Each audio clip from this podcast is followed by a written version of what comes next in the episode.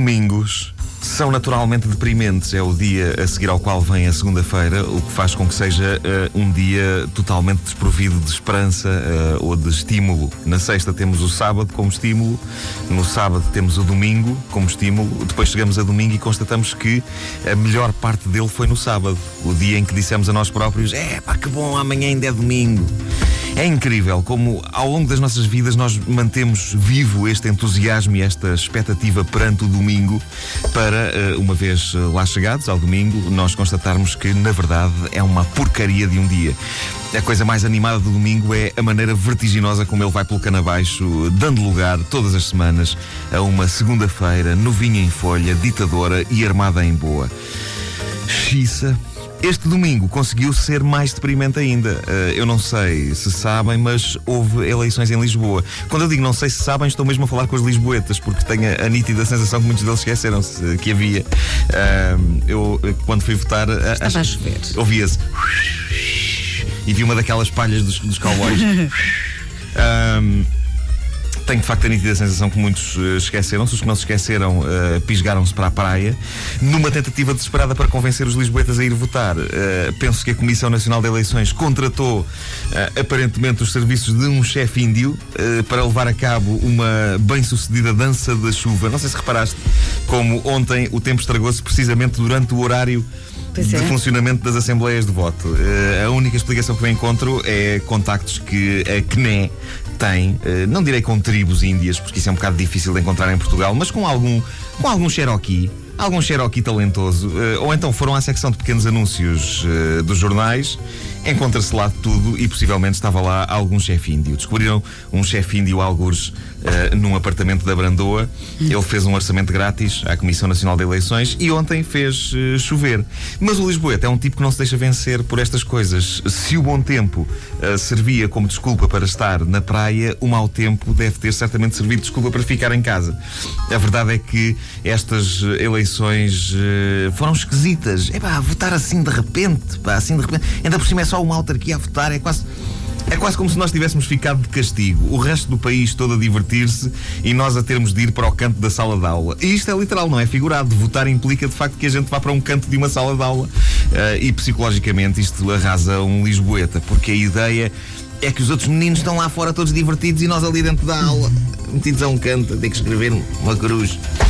Ainda por cima, votar para estas eleições eh, dava mais trabalho do que o habitual, porque havia imensos candidatos e eu acho que se pode dizer que por pouco não havia mais candidatos no boletim do que portugueses a votar neles. Uh, absolutamente histórica a abstenção, foi uma brutalidade uh, esperava-se Esperava-se que fosse, esperava-se de uma tal maneira que a abstenção tornou-se numa força política poderosa. Uh, poderosa ao ponto de um tipo se sentir culpado por ir votar. Eu fui votar, mas nos últimos dias falei com várias pessoas que me uh, asseguraram, com o ar mais descontraído desta vida, que não iam votar. E ainda olhavam para mim com aquele ar de: Mas que é, tu vais? Uh, os, os, abstencionistas conseguem ser tramados uh, com uma percentagem acima dos uh, 60 e tal, não foi? 60 e tal por cento, não sei qual é que foi sim, tal. Sim.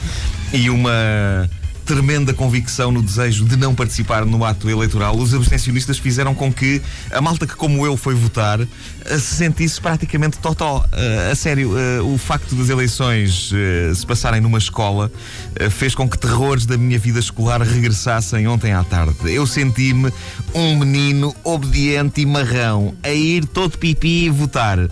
tanto assim que quando saí da Assembleia de Voto, ou seja, sejamos sinceros, quando saí da sala de aula, temi que houvesse à minha espera, fora da sala, um corredor de abstencionistas prontos a esfacelarem-me o pescoço com calduços e a dizerem-me coisas como: Ai, o foi votar, que é ganda tanso, marico, mariconso, mariconso, toma, toma, toma, toma, toma. Eu sei bem do que falo quando falo destes corredores de calduços. Eu, eu às vezes tenho a, a, sensação que toda a minha adolescência foi um comprido corredor de calduços. Um calduço gigante. Porque quando eu penso na minha vida na escola, digamos que 85% das minhas recordações são dentro destes corredores, com o pescoço a arder, e os restantes 15% são, são aulas, são aulas, é isso. Portanto, 15% aulas e 85% corredor de calduços. É, toma, toma, toma. Uh, o total e completo desinteresse dos lisboetas pelas eleições para a sua Câmara Municipal fez com que Aliás, faz com que o novo Presidente da Câmara tenha uh, um poder fabuloso. Eu acho que ainda ninguém pensou nisto. Acho que nem sequer o próprio António Costa pensou nisto. É que votou tão pouca gente que quando um dos eh, abstencionistas decidir escrever uma daquelas cartas furiosas que se escrevem às câmaras municipais a dizer coisas do estilo nunca mais tapam o buraco que eu tenho na minha rua, parece impossível. O Presidente da Câmara tem toda a legitimidade para responder ai, agora estás com pressa, tiveste ido votar. Já viste? Eu acho que ele até se pode dar ao luxo de tratar a pessoa por tu. Ai, agora Sim, estás com sim, pressa. sim. Para dar mais força. Eu acho que isto é um poder eh, tremendo. Em compensação, nós, as pessoas que fomos votar, eh, não tu, porque não votas eh, em Lisboa. Não voto é? em Lisboa, Portanto, não. Tu ficaste a ver.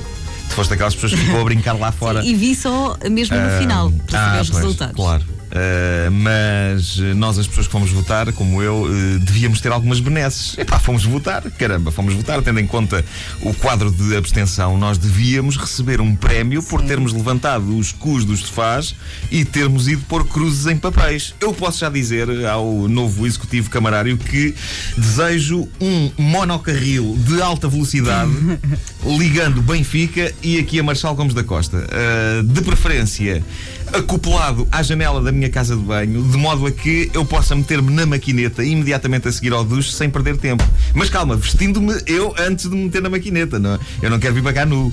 Ah, barra, não quero vir, ah, não Vá é imediatamente. vá lá, não, não, não, vá, não, não, não, Marco. Pronto, ok, então vou-me despedir aqui. Vá lá. Não Ok, isto é só para eu ver. Querem ouvir outra vez? Ouçam esta rubrica em podcast. antena3.rtp.pt Vá lá.